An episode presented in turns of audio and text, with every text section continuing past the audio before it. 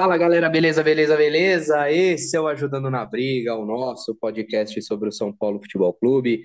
Eu sou Gabriel Casac e estou aqui mais uma vez com os meus parceiros de bancada virtual para passar limpo o que rolou na semana do nosso querido tricolor.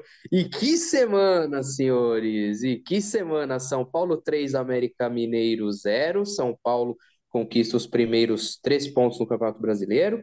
E Ituano 0, São Paulo 1, São Paulo classificado para as oitavas de final da Copa do Brasil. Renatinho, Renato Nunes, meu patrão, direto e reto, o que você gostou mais, o que você gostou de menos desses dois jogos, dois jogos de estreia de Dorival?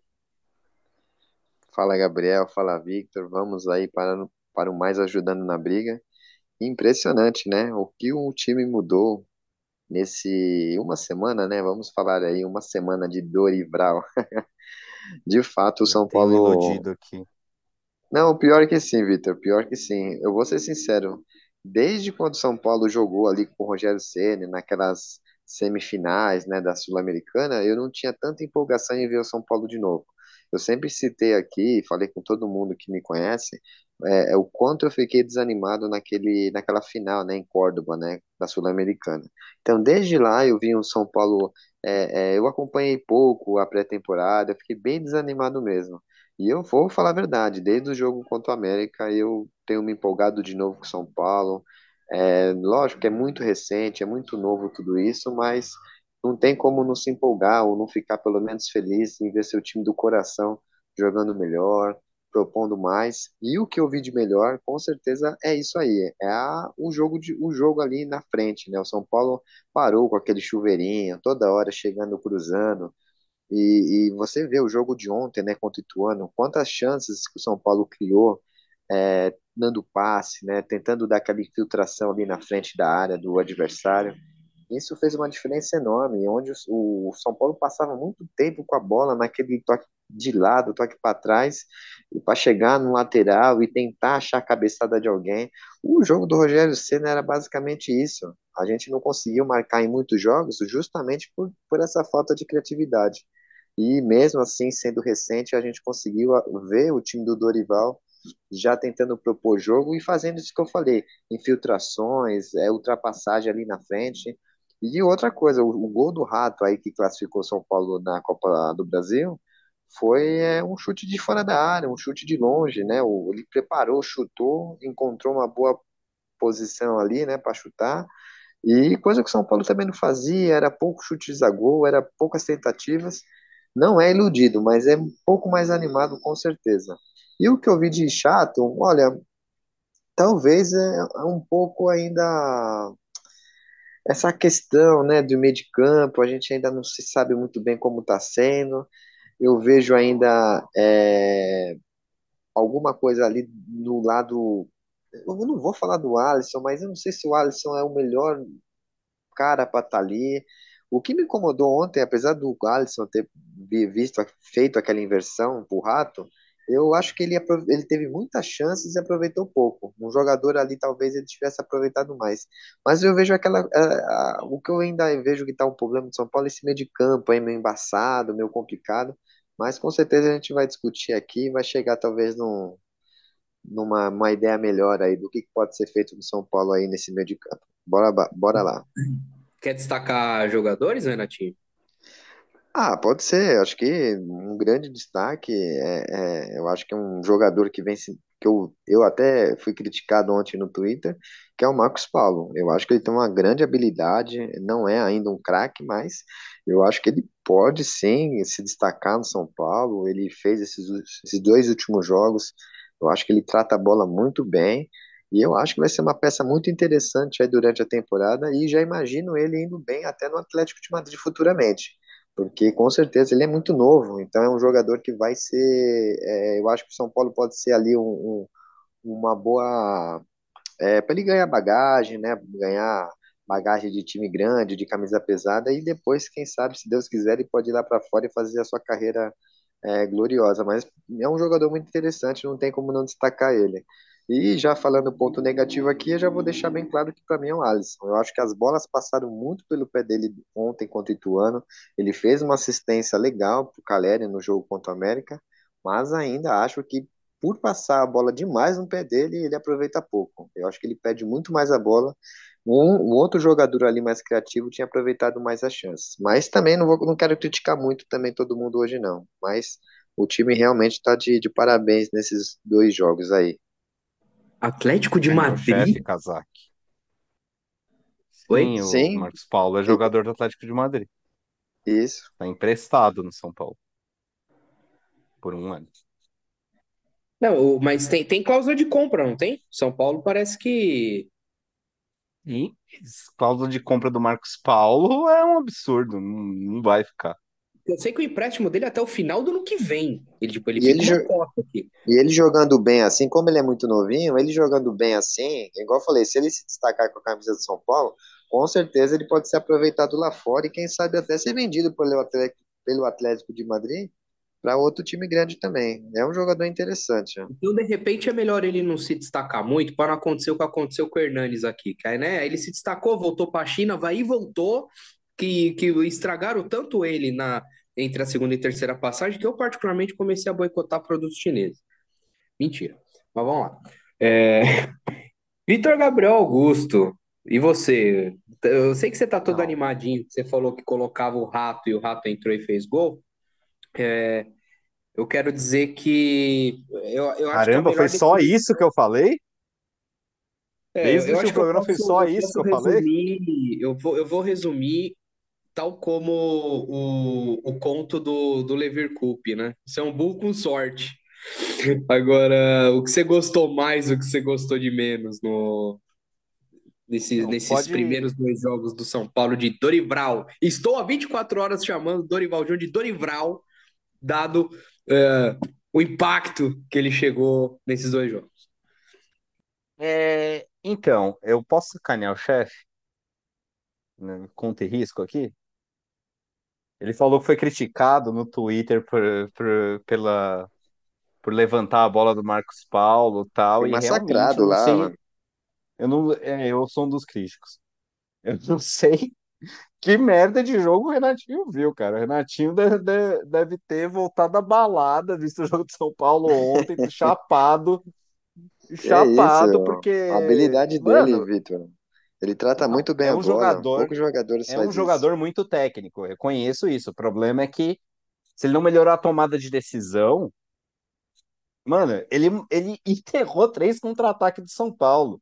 Eu devia estar agradecendo o Marcos Paulo aqui, porque eu acertei em cheio no palpitômetro por causa dele, porque era pro São Paulo ter feito 2 a 0 3 a 0 no, no Ituano no final do jogo, e, graças a Deus ele matou três contra-ataques. Um, o Rato teve participação, concordo. Um cara um pouquinho mais técnico faria aquele gol que o Rato perdeu, mas é, o passe do Marcos Paulo foi muito comprido, na perna errada, ele demora para tocar, etc e tal. E voltando a sacanear o Renatinho, eu acho que a melhor coisa das duas atuações do Dorival Júnior, mantenho o que eu disse, eu acho que trocar o Ceni é, era um erro, porque é dar muito poder para um vestiário, para algumas pessoas do vestiário, e é um movimento da diretoria que, por politicagem, tende a dividir o vestiário, porque tinha tem lideranças do grupo muito favoráveis ao Ceni, lideranças do grupo desfavoráveis ao Ceni, segundo o que eu consegui pescar aí de alguns contatos. Tinha, né?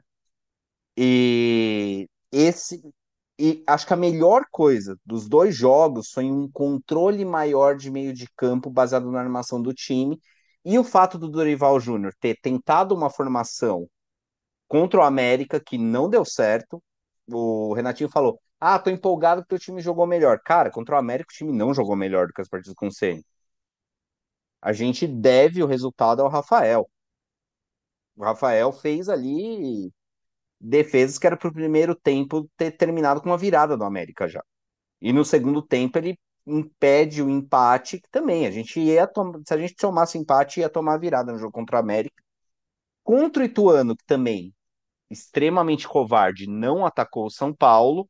aí sim, um controle maior, mas de novo, muita dificuldade para para armar o jogo pelo meio, uma insistência no jogo pelo meio, e quando o jogo ia para lateral, pelo menos o time não cruzou, até porque não tinha ninguém na área sem a presença do Caleri com dengue. Mas também, o Caleri com dengue, aliás, São Paulo não tem um dia de paz, né?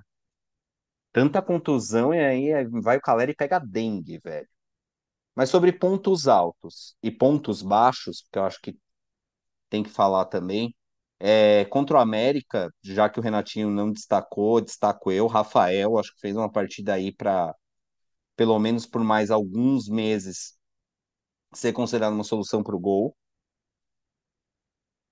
Acho que é o goleiro que, mais que o Volpe, até agarrou a posição, a posição de titular do gol do São Paulo, parece ter, por enquanto, resolvido o problema.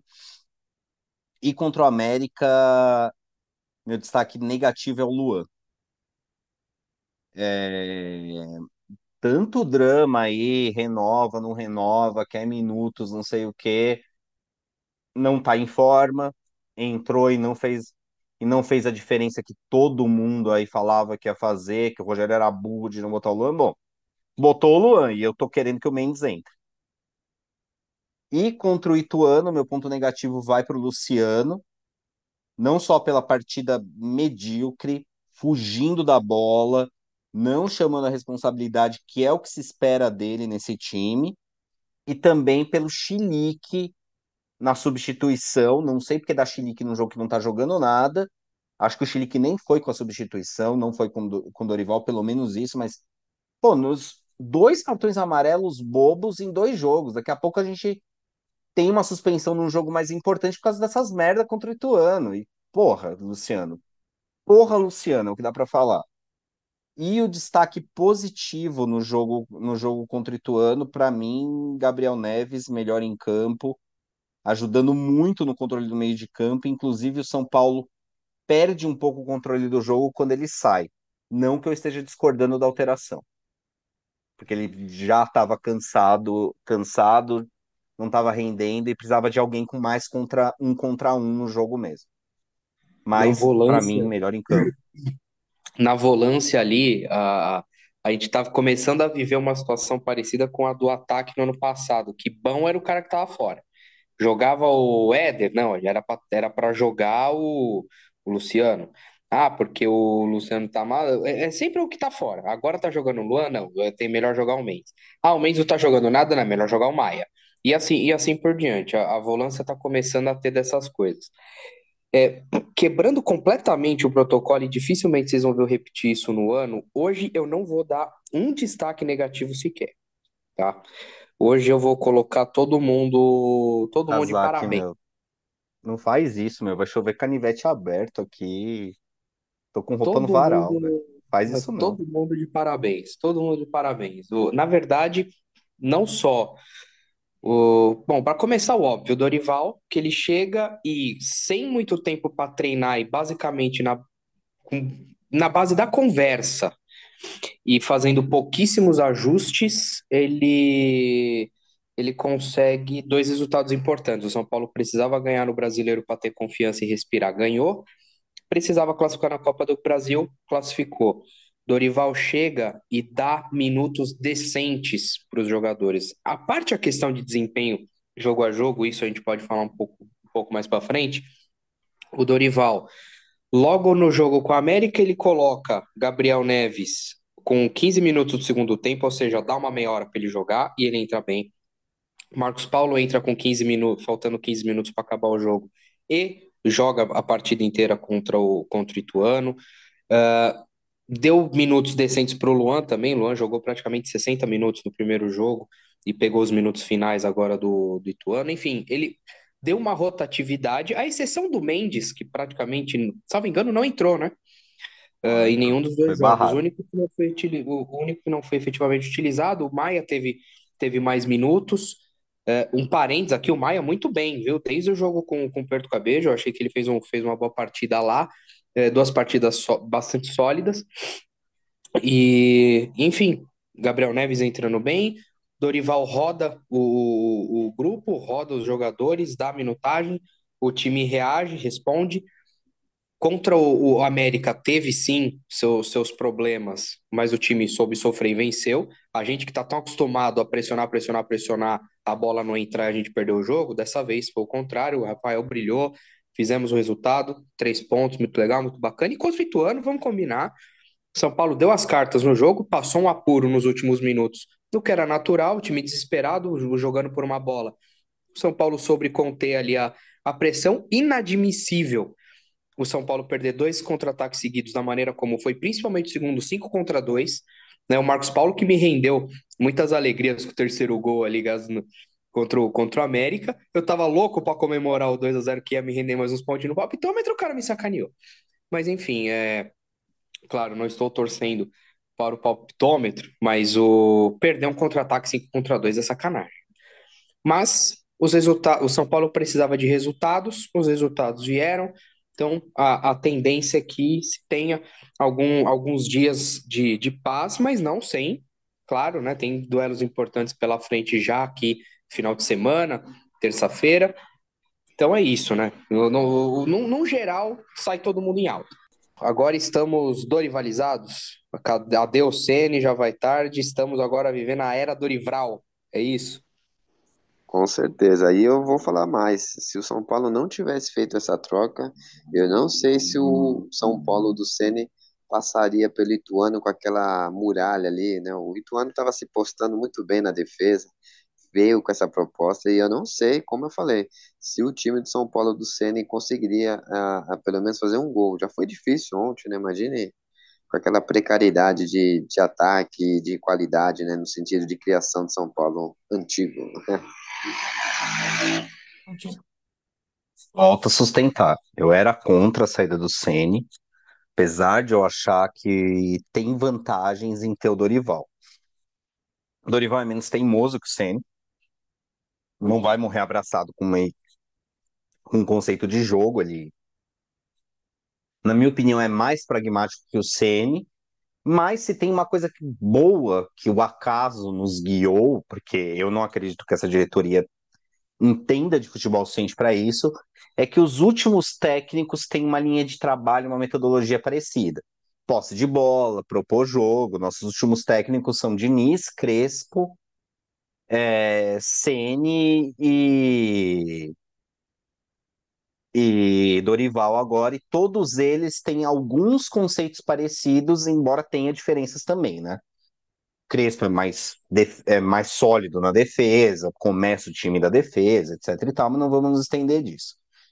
Dorivalizado no sentido, cara, que sim, Ceni foi embora, eu discordava da, da mudança por vários motivos, e como foi a mudança por vários motivos, mas agora que o Dorival tá aí, o que nos resta é apoiar, porque antes de torcer para Ceni ou para qualquer pessoa, é, eu sou São Paulino, vou torcer para São Paulo. E agora que o Ceni tá, que o Dorival chegou, é torcer para o Dorival fazer um bom trabalho novamente. O outro trabalho dele no São Paulo já tinha sido bom e entregue.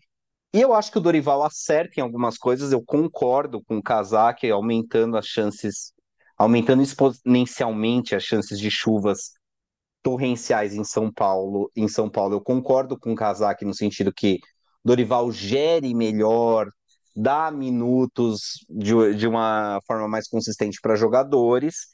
E ele fez uma mudança que nós aqui no, no Ajudando na Briga já tinha falado que ele, o Ceni devia ter feito esse teste, que um dos, um dos erros do Ceni era insistir no meio de campo mais vazio e o Dorival, a principal mudança dele é preencher o meio de campo.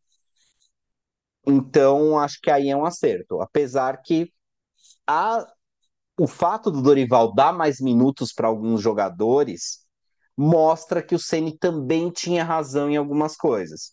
Que aí vai uma discordância com o Renato. Por exemplo, o Marcos Paulo, sim, merece minutos, é um jogador com muito talento, mas precisa melhorar. Não dá para ser um. Estavam falando de ser um 12 jogador de São Paulo. Cara, não dá. Erra muito, muitas decisões. Ao mesmo tempo, Dorival tentou o Pablo Maia ali numa posição de segundo volante. No, no, primeiro, no primeiro jogo contra o América. Meu, não deu certo. Diferente do Casaco, eu acho que o Pablo Maia foi mal nesse jogo. ele não insistiu nisso, tentou outro jogador na posição. Então, então acho que essas coisas estão tá melhor. Mas assim, dorivalizado por esses dois jogos, não. Ainda é basicamente o time do Ceni. Tanto é que eu ouvi muitos elogios aí até na imprensa, ah, dois jogos sem tomar gol. Cara, São Paulo tomou dois gols nos últimos sete jogos. E a gente tem uma boa defesa esse ano. Isso aí é mérito do trabalho do Ceni. O problema do São Paulo nesse ano vem sendo criação, algo que para mim Dorival ainda não conseguiu consertar, apesar que eu acho que presença do Gabriel Neves, que eu acho que o jogo de ontem ganhou a posição para ele ali, é, vai melhorar isso, como a gente tende a discutir mais para frente. A gente não pode estar tá dorivalizado, então a gente não pode já abraçar o nosso Dorival pelo, por um motivo muito simples. Claro, ele chegou, ele conseguiu dois resultados importantes, tudo mais. Só que tem uma coisa que é, que, que é muito limitadora de trabalhos, que chama material humano, elenco.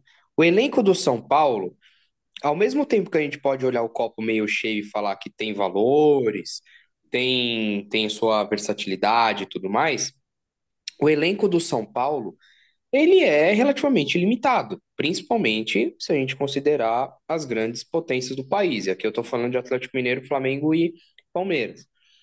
Então, assim, cara, o, o, e não vamos esquecer que até duas semanas, para não dizer semana passada, a gente começou aqui programa tudo mais falando que a nossa meta é 46 pontos.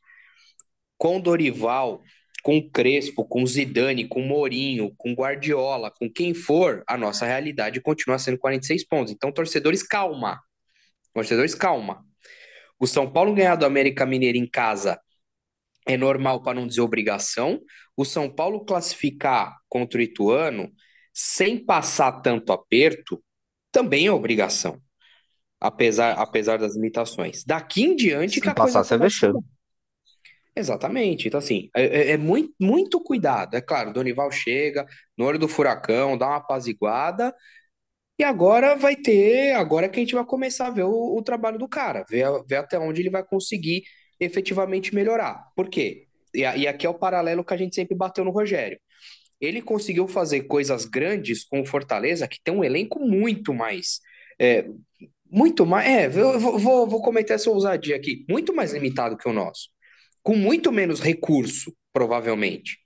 Né? Muito embora ah, o Fortaleza tá pagando, a gente perdeu. Foi o Juninho Capixaba que preferiu ir para lá? Não, o Juninho Capixaba foi para onde? Foi pro Red Bull, foi. se não me engano, né? É, não, o Juninho Capixaba foi do. Bragantino, não esquece. Foi do Mas Fortaleza que seja, pro Bragantino. Mas que seja. O, o, o São Paulo eventualmente tá perdendo, tá perdendo algumas disputas para Fortaleza, para Bragantino. Marcelo Benevenuto, Casac.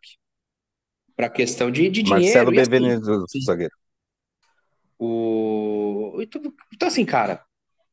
Uh, e o São Paulo é um time, vai, não, uh, não é rico porque não, uh, não tem aquela receita de, de Palmeiras e Flamengo, mas enfim, o São Paulo é um time com mais recurso é, maior. Eu tô, me fugiu o termo econômico para isso.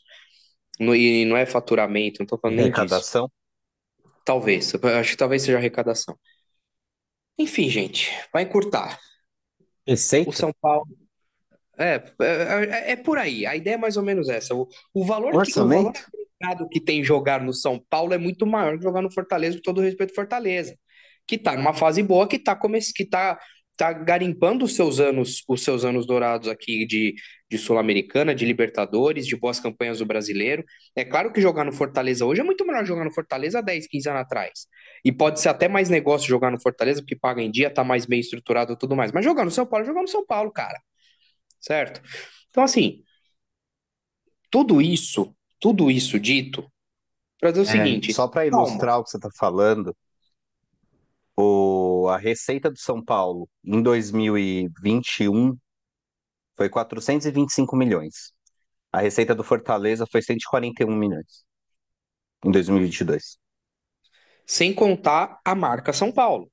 E o São Paulo tá enfraquecido, tá com um elenco é, complicado, tá com uma diretoria de futebol e diretoria é, e alta cúpula da presidência, né? E, institucionalmente, São Paulo vive um mau momento, que isso influencia no campo. Então, tá, Dorival chega, consegue dois resultados, mas assim, a nossa realidade continua sendo algo bastante aquém das nossas aspirações. Vamos ver. O São Paulo tem agora pela frente Curitiba fora, que não ganhou ainda, e até onde eu vi, estava perdendo do, do esporte, hein? Como, como que tá o jogo aí? Vocês que. Então, ou seja, se o Curitiba já foi eliminado da Copa do Brasil hoje, vem de duas vitórias no Campeonato Brasileiro, eu quero nem ver como vai ser esse jogo sábado. E na terça-feira, Tolima fora pela Sul-Americana para, quem sabe, já, já, já ir encaminhando bem uma, uma classificação. Curitiba Renatinho? tá perdendo É, de 2 a zero. Tá perdendo de 2 a zero isso. e eu e eu consegui Jogo assistir aos 93 minutos. E eu Já consegui era isso assistir o aqui. jogo do, do Curitiba contra o Fortaleza. Perdeu de 2 ou 3 a zero, se eu não me engano, né? 3 a No 0. sábado. É. E assim, horrível, horrível o time do Curitiba, horrível. É, como tem uma turma lá, Lisieiro, Bosquilha, tirando aquele Aleph Manga, que eu acho que é um cara que ainda consegue aproveitar uns gols, mas é muito ruim no time do Curitiba para criar, é para se proteger. Eu, foi é uma tragédia o time do Curitiba. Então eu prevejo aí, não querendo cantar a bola antes, mas prevejo que o São Paulo vai conseguir sair com uma vitória de lá. Se o São Paulo vir embalado como está vindo agora desses dois últimos jogos, com certeza o, o infeliz Curitiba não vai aguentar o São Paulo. E lá sempre é difícil de jogar.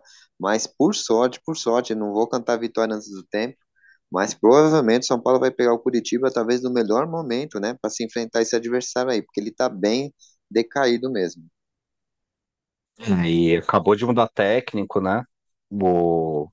Mas é um caos também. Eu, eu nem acho assim o time do Curitiba em termos de elenco tão ruim assim. Tem até algumas valências no elenco, mas tem bons laterais, etc e tal. Não tem só zagueiro ruim. Só que é um time que estava totalmente caótico e desmobilizado e o O São Paulo perdeu o Curitiba lateralzinho para eles. Aquele tal de é o Jefferson foi para Janderson, lateral esquerdo. Isso. Jefferson, Jefferson. E mas um caos lá. E o Zago acabou de chegar, jogo em cima de jogo, então agora tomou mais essa cacetada do Curitiba, pressão da torcida. Então acho que é uma, concordo com o Renatinho nisso, é o momento certo de pegar o Curitiba fora de casa. Para mim, esse jogo de sábado, hum, esse palpitômetro de- dessa semana, rapaz.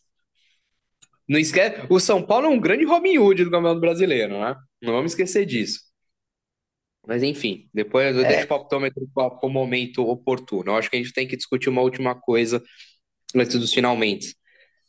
Dorival chega e, e claramente dá seu recado dizendo que vai vai usar um 4-4-2 um pouco mais clássico, né? Seja no formato losango, seja nas linhas, ele quer o cabeça de área, ele quer um segundo volante, ele quer o meia pensante e quer o, o famoso que o Muricy gosta de, de intitular do 8,5, o, o tal do meia também que chega e tudo mais.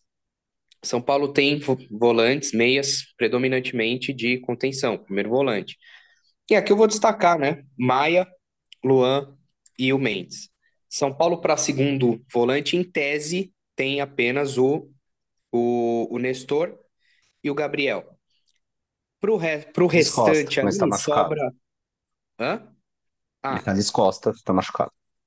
sobra, sobra ali outras duas vagas para eventualmente Rato, Araújo ter entrado. Enfim, opinião de vocês. Quem vocês es- escalariam? Quem vocês acham que o Dorival vai escalar? Como vocês equilibrariam isso daí? É, eu acho que o Rato, com esse gol, ele conseguiu ter um pouco mais de moral aí, nessa reta aí que o Dorival vai ter que decidir os jogadores que ele vai poder contar de titular. Como eu tinha falado antes, eu acho que o Dorival é aquele técnico que ainda gosta de manter um time padrão, pelo menos, né? Não vai dar para ser todos os jogos, mas é um time, não vai rodar tanto igual o Rogério Ceni gostava de rodar. Então, acredito espero que rode que. mais. Que oi? Eu espero que rode mais.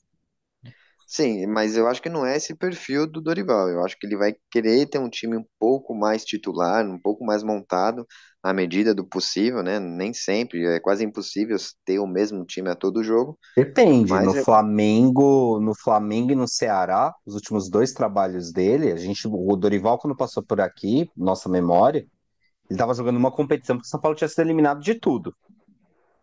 E aí ele Sim. tinha que insistir no time até para achar que a gente tava em situação desesperadora. Mas no Ceará e no Flamengo, principalmente, era praticamente um time para cada competição. Acho que a Não, partir do aqui, que ele fez no Flamengo ano passado, ele deve replicar aqui, vai.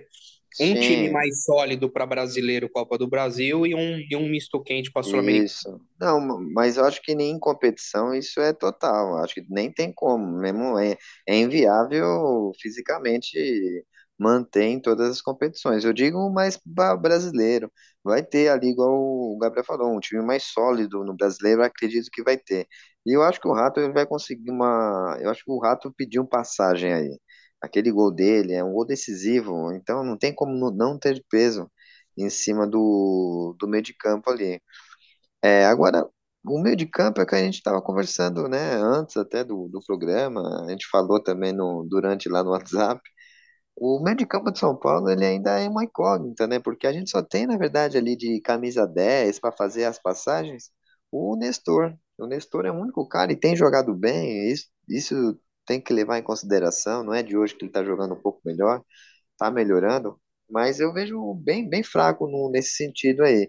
Eu acho que a volância tá ok em relação a meio de campo, tá ok. Eu acho que Pablo Maia e o Luan, o Mendes talvez também vai ter que tentar pa- pe- pedir passagem. Tem uma coisa mais interessante na volância. Agora, realmente, na, na questão do meio ali, é complicado, mas eu acho que o Wellington vai, o Wellington Rato vai conseguir ter mais chances. E talvez intercalando um pouco com Michel Araújo e Nestor, ele vai ficar, acho que entre esses três aí. Não vai, não, não vejo outros jogadores para dividir essa função. Talvez o Galopo quando voltar, mas por enquanto esses três, Michel Araújo, Rodrigo Em Nestor cima dos disponíveis hoje, como você escala meio-campo e ataque? Acho que o meio campo hoje eu, eu continuaria colocando o Nestor. Eu acho que para mim ele é o meio de campo mesmo ali, não, não vejo outro Canta, jogador. can- canta os quatro, canta os quatro e dupla de ataque. Ah, os quatro, tá. Então, acho que é, é Caleri, né? Caleri, Nestor, e as pontas eu colocaria é, o Michel Araújo, talvez fazendo a ponta, e o, e o da direita, ontem quem foi mesmo ontem? O da direita foi o, não foi o Alisson, Luciano. né? Foi o, foi o Luciano, né? Não, não manteria o Luciano, mas eu também eu, eu fico pensando quem que a gente vai pôr. Será que a gente colocava o, o, o David nessa, o Davi? Não, não sei, cara. Mas eu acho que hoje com os que tem aí eu colocava Caleri no meio de centroavante, atrás o Nestor tocando, do lado o, o Michel Araújo e do outro lado o Elton Rato. Fazia esses três e deixaria o, o Luciano para uma decisão, assim, no sentido de, ah, o Caleri tá machucado, ou então tá cansado, bota o Luciano.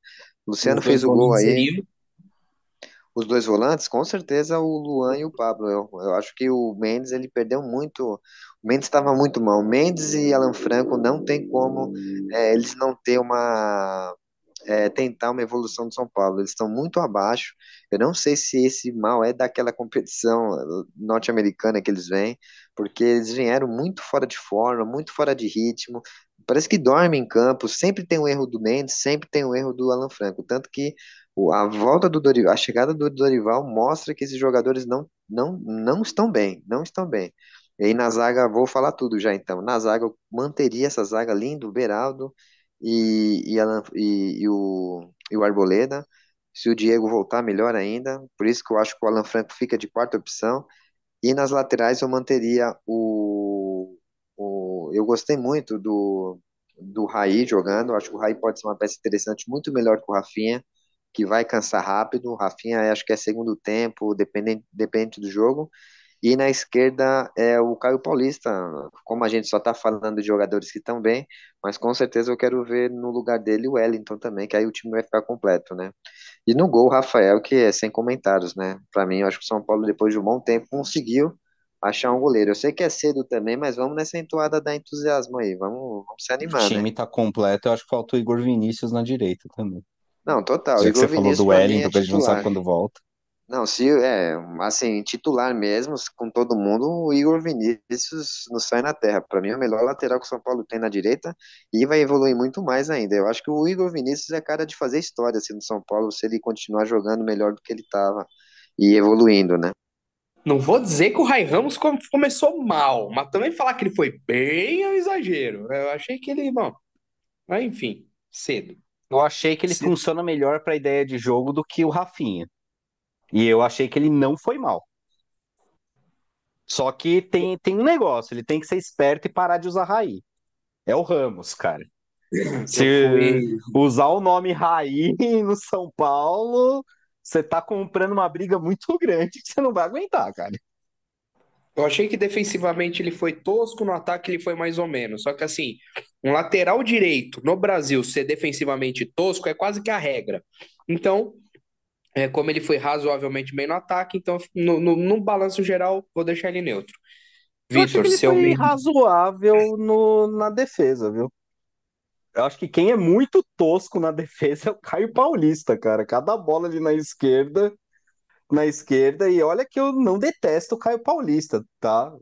É eu que também... ele realmente sabe marcar muito Aliás, mal. eu tô a um passo de dizer que eu gosto dele. Falta muito pouco pra eu, pra eu cometer essa, essa afirmação. Cara, eu acho um jogador interessante de halo. O problema é que tem que ter uma cobertura ali. Não dá pra jogar sem cobertura com ele.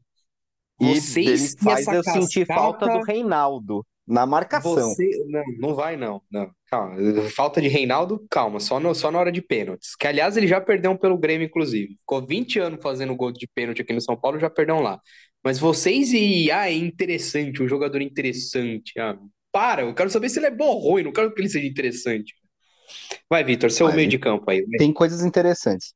Então, cara, eu acho que o, que o jogo contra o América é, definiu que definiu, o Rogério tentou ali um, o Rogério, o Dorival, tentou um losango ali com 10 armadores e viu que não vai rolar com o material humano que a gente tem. Tanto é que no segundo jogo ele já entra com um esquema que para mim tende a funcionar melhor. E eu acho que quem rodou nessa história foi o Luciano.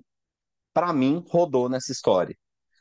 Meu meio de campo seria Mendes, ali seria dois triângulos, né? Não bem um 4-4-2, um 4-3-3, que ele usou contra o Ituano. Então eu tenho uma dúvida só com os jogadores que tem disponíveis hoje.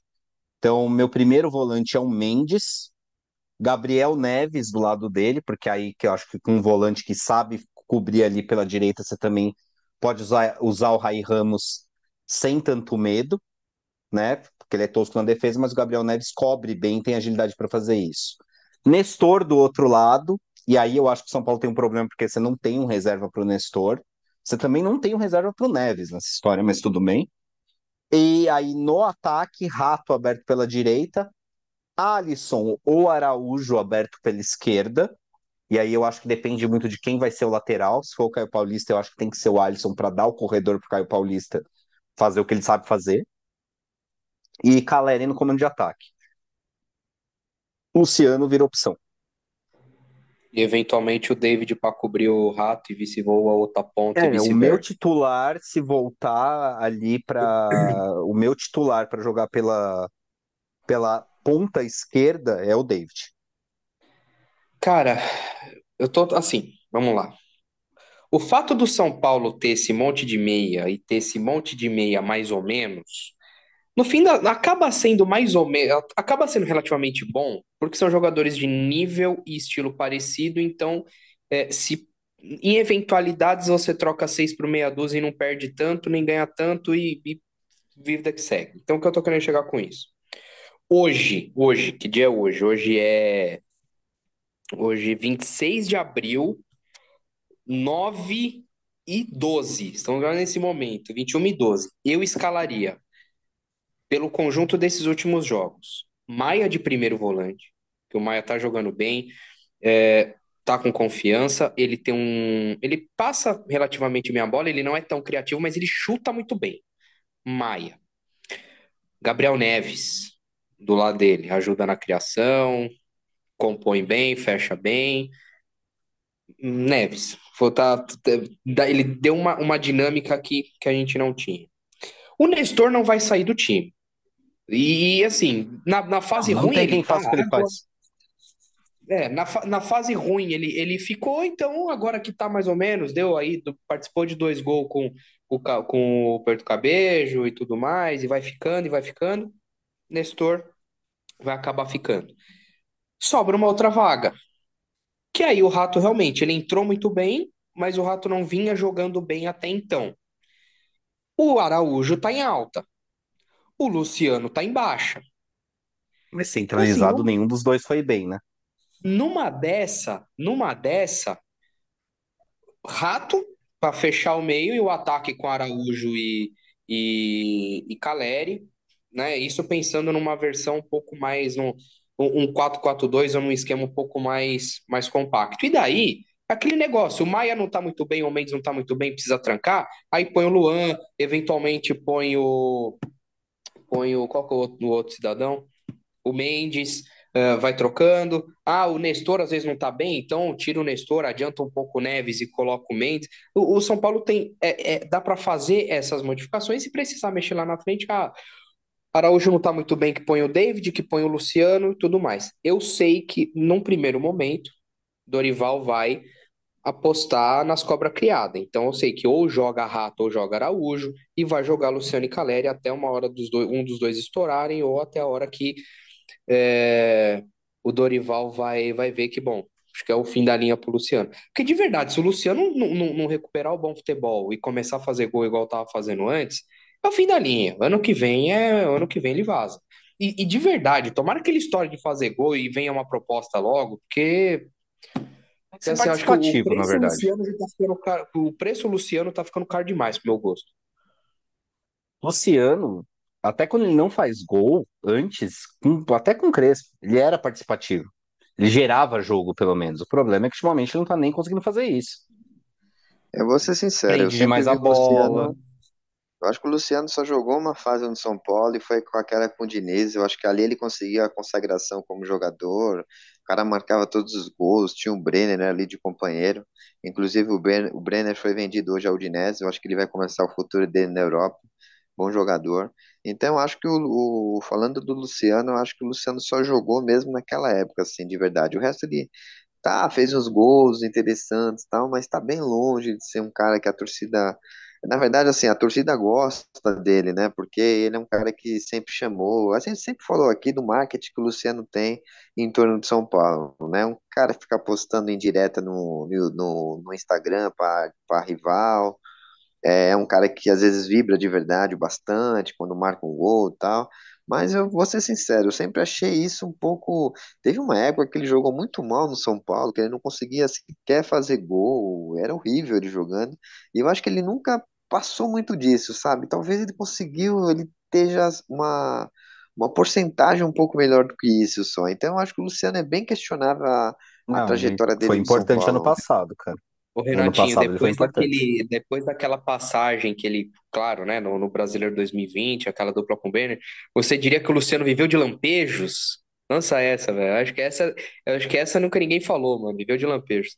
Seu microfone tá mutado, camaradinha. Só lampejos, Gabriel, só lampejos. Não tem nem como a gente não, não questionar isso ou então falar que é mentira. Eu acho que falar que ele é um cara que. Ah, eu não sei se o Luciano vai conseguir ser um cara meio idolatrado, assim, pela torcida. Ele fez o gol na final do Paulistão, beleza, mas eu acho que é muita Eu marketing. acho que esse Eu, eu, crédito tá acabando. eu acho que eu gostei mais de jogadores. Eu posso ser sincero, eu vou falar polêmica aqui. Eu gosto mais do carinho que o Pato tem pelo São Paulo do que o Luciano tem pelo São Paulo. Eu acho menos forçado, eu acho o cara saiu do Corinthians, foi jogar no São Paulo, marcou uns gols a roda em 2015, não ganhou título, mas eu acho que o carinho dele é muito mais verdadeiro, muito mais sincero, pelo que São Paulo é, é, cuidou dele depois da ida do Corinthians, do que o Luciano nessa, nesse marketing barato aí, nessa coisa meio forçada. Já teve aquelas brigas também de, de, de ficar meio irritadinho porque não estava entrando. Eu acho o Luciano super questionável no São Paulo. Não acho um jogador é, assim, tudo bem, tá no elenco, vamos apoiar, mas não vejo nada demais se ele saísse hoje ou amanhã. Aí de graça, não sei. Eu acho que é um jogador com potencial técnico bastante alto no elenco de São Paulo, que é nivelado por baixo. É, no, no, num elenco nivelado por baixo, ele, ele é uma referência técnica. Olha, de, olha o buraco que a gente tá, né, velho? Pra ele ser Mano, mas a melhores. gente tá no buraco, velho. É, É então, esse é o ponto. né? Entendeu? É, Acho que não dá pra abrir mão do Luciano por nada, até porque é um jogador que Se ele comer um banco como o Crespo fez, talvez morda lá, porque o Luciano tem bola. É um jogador com valências interessantes. Então, Chuta bem, falei, toca bem, tem se movimenta, entendeu? alguma, É alguma forte. força. Então, acho que não é um jogador desprezível. E nesse momento, cara, ele ser um reserva ali pro Caleri, apesar de eu achar que ele não rende tão bem de 9, é, é uma boa opção. Até porque a gente não sabe quando o Erisson volta com o Triângulo das Bermudas, que é o DM de São Paulo, né? Por isso que eu falei, por isso que eu já tentei cavar uma, uma meio pro Rato, meio pro David, mas também colocar o, o Araújo um pouco mais avançado, fosse o caso, ou que seja o David, enfim, para ter um dois meias mais mais ciscadores, mais mais chatos, né? Mais mais insinuantes e, e um ataque um pouco mais serelepe, mais que, que incomode um pouco mais, para para tentar suprir uma, uma ausência do Luciano que começa a se fazer necessária até. Cara, mas eu, eu acho que o melhor disso é a dupla que o Neves e o Nestor podem fazer. Porque assim, o Nestor, quando ele joga com um sozinho no meio de campo mais distribuidor, ou seja, ele é o único segundo volante do meio, você não tem um trio de meio onde ele divide a responsabilidade, ele é o responsável por muita coisa. Porque você tem um meio no São Paulo que não infiltra. Não é um. A gente não tem jogador com a característica de entrar na área, entrar na área para finalizar. E aí o Nestor tem essa característica, ele chega bastante na área. Precisa melhorar a finalização, principalmente com o pé direito. Mas ele tem essa característica. Então, só que o Nestor também tem a característica de ser o cara do passe que quebra a linha. Então ele tem que fazer tudo, ele tem que dar, tem que fazer um futebol meio trapalhões, ele tem que dar o passe para ele mesmo. Quando ele joga, por exemplo, com o Pablo Maia, ou quando ele joga com o Mendes, quando ele joga com o Luan. Quando você tem o Gabriel Neves mais solto, o Gabriel Neves não tem essa característica de entrar na área para finalizar. Não é uma característica dele. Ele, o máximo que ele avança é para armar. Só que ele tem esse passe quebra-linha. Ele botou o Nestor duas vezes na cara do gol, do, do gol ontem. Só que ele não avança para linha de fundo. Então eu acho que um meio de campo com o Neves tocando para o Nestor ficar mais livre para infiltrar, eu acho que tende a ser um diferencial aí do meio de campo do São Paulo.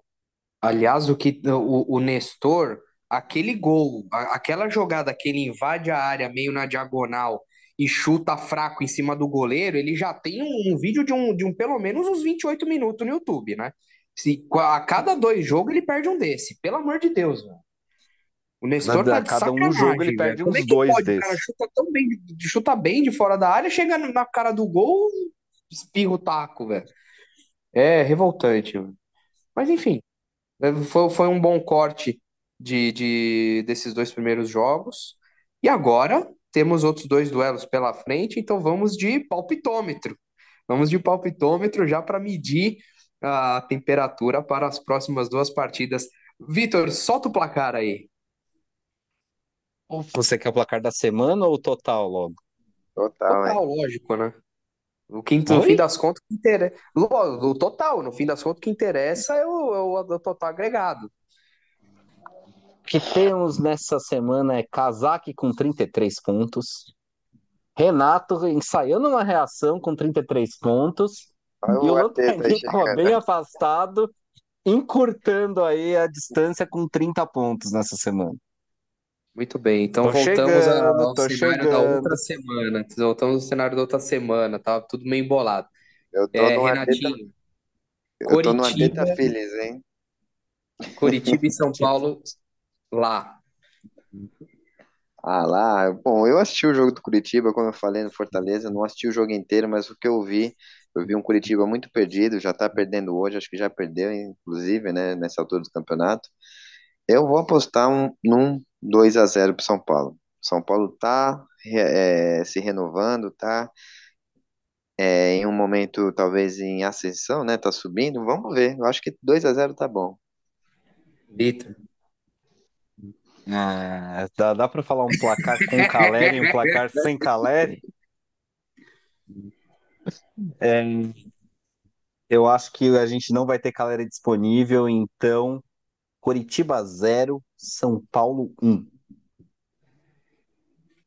Nossa Esse time senhora, sem o. Caleri pra marcar gol é duro, viu? Vocês são, vocês são otimistas até umas horas, né? E vou pular, eu vou pular por enquanto o meu palpite, porque você acha que eu vou surpreender. É, Renatinho, e Tolima e São Paulo na Colômbia na próxima terça-feira, aparentemente 19 horas. E lá, qual que é o seu palpite? Eu vou ser sincero, Gabriel. 2 a 0 também. Eu assisti o jogo com o Tolima contra o O Tigre. Renatinho tá completamente É drogado, muito, velho. Não é é possível, mano. muito. Não, não, não. O dia Olha, que o vou. Renatinho ver um programa e falar que o São Paulo vai perder e empatar, velho, esquece, mano.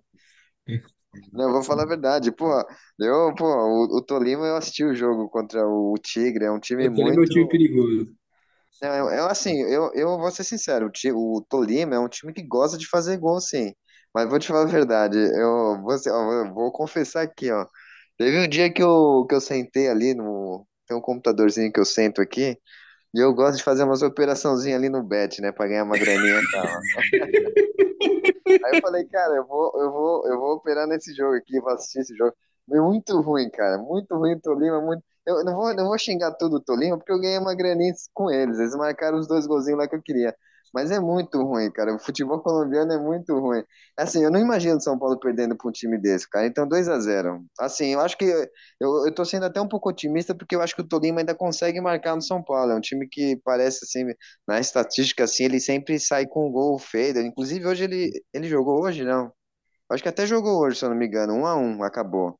No finalzinho tomou empate. No, com, ó, acho que, se eu não me engano, empatou hoje com, com um time que, que tava com a menos ainda, dentro de casa. Então, eu acho que tá, eu vou, vou mudar. Vou colocar 2 a um aqui, Vitor. Põe aí, 2 a um. Acho que o São Paulo ainda toma o gol do Tolima, porque o Tolima gosta de marcar.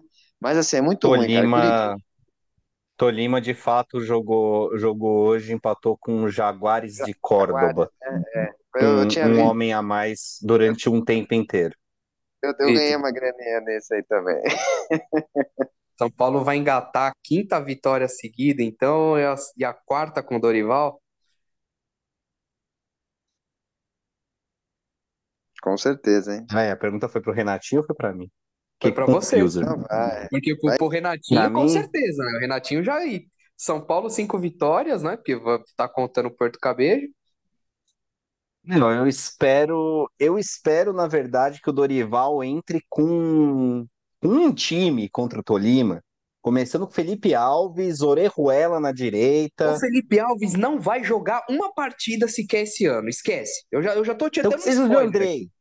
Então que seja o Jandrei. Também não vai jogar. Também não vai. Aliás, talvez Não, o Felipe Alves jogue uma a depender de suspensão do Rafael, que não deve ser o caso. Meu, de- deixa eu ser mais claro. Não é pra levar ninguém pra essa merda de jogo. Tolima já se enroscou com o Tigre. A gente tem os dois jogos difíceis do retorno em casa pra resolver se necessário. Rifa esse jogo, concentra na porra do Coritiba, porque a gente tem Internacional na outra semana, depois Fortaleza fora. Esse time tem que ter perna. Então, não leva ninguém, nem a porra do Rafael. Até pra jogar com o Patrick na lateral esquerda, pra trazer o Luiz Henrique lá do sub-20 pra ser reserva do Nestor, pro Nestor não ir, com o Juan no comando de ataque, não é pra levar ninguém. Só leva o Luciano pra ver se ele faz uns gols e ganha confiança. E por isso eu acho que o São Paulo empata em um a um com o Tolima. Bom, você fez, você fez um belo discurso que fatalmente não vai ser ouvido. E eu vou lançar meus palpites aqui. Eu vou num duplo 1 a 1. Eu acho que o São Paulo empata com o Curitiba e empata também com, com, com o Tolima. crise. Crise. Dorival vai balançar no cargo. Ah, depois se empatar as duas, se eu tiver certo, aí a, a era, aí para de ser Dorival e vira Dorival pega no meu pau. Vai ser assim. É, é o jeito que a torcida de São Paulo é. Aliás, eu não vejo a hora de gritar isso no, no estádio, porque esse é o tipo de crise que, sabe, pô, o grito mais legal que a gente gritava aqui quando, quando o Brasil vinha jogar aqui em São Paulo era Cafu vai tomar no cu, entendeu? Chuva de ba- bandeirinha, coisa maravilhosa, sabe? Rogério Ceni não combina com nada aí, tá vendo? Negócio sem graça. Mas enfim. Última, último minuto aí pra vocês falarem qualquer coisa, que esse programa tá eterno hoje, velho. Eterno, porque a galera não ficou olhando quanto tempo falta, né? Essa galera descompromissada, nem senta numa cadeira pra fazer o programa. Nem vamos ter um momento Help in the Fight essa semana. Tranquilo, eu acho que a gente falou bem hoje. Foi um programa, como a gente falou aí, eterno. Quer Foi um falar programa alguma coisa bacana. do seu Arsenal? Vou te dar 30 segundos pra você falar do seu Arsenal aí. Arsenal sem comentários, né? Mais uma vez, o Arsenal vai passar aí sem ganhar um título, né? De Premier League, né? Mais um ano. E vamos ver se ano que vem vira, né? Que aí vai completar realmente 20 anos, né? Vamos ver. Vitor. Tchau, então. Para falar do Arsenal também. Um time, um time que confia em Gabriel Jesus para ganhar uma Premier League tem que mais é que se fuder, né? Pois é, do outro lado o Jesus e o outro Haaland, sem chance. É porque o verdadeiro profeta é o profeta Hernanes. Não aceite imitações, rejeite falsos profetas. Apenas Hernanes é o verdadeiro. Esse foi o Ajudando na Briga dessa semana. Obrigado, um abraço. E vamos São Paulo. Vamos, São, Paulo. São Paulo. Vamos Remo também. Zicou.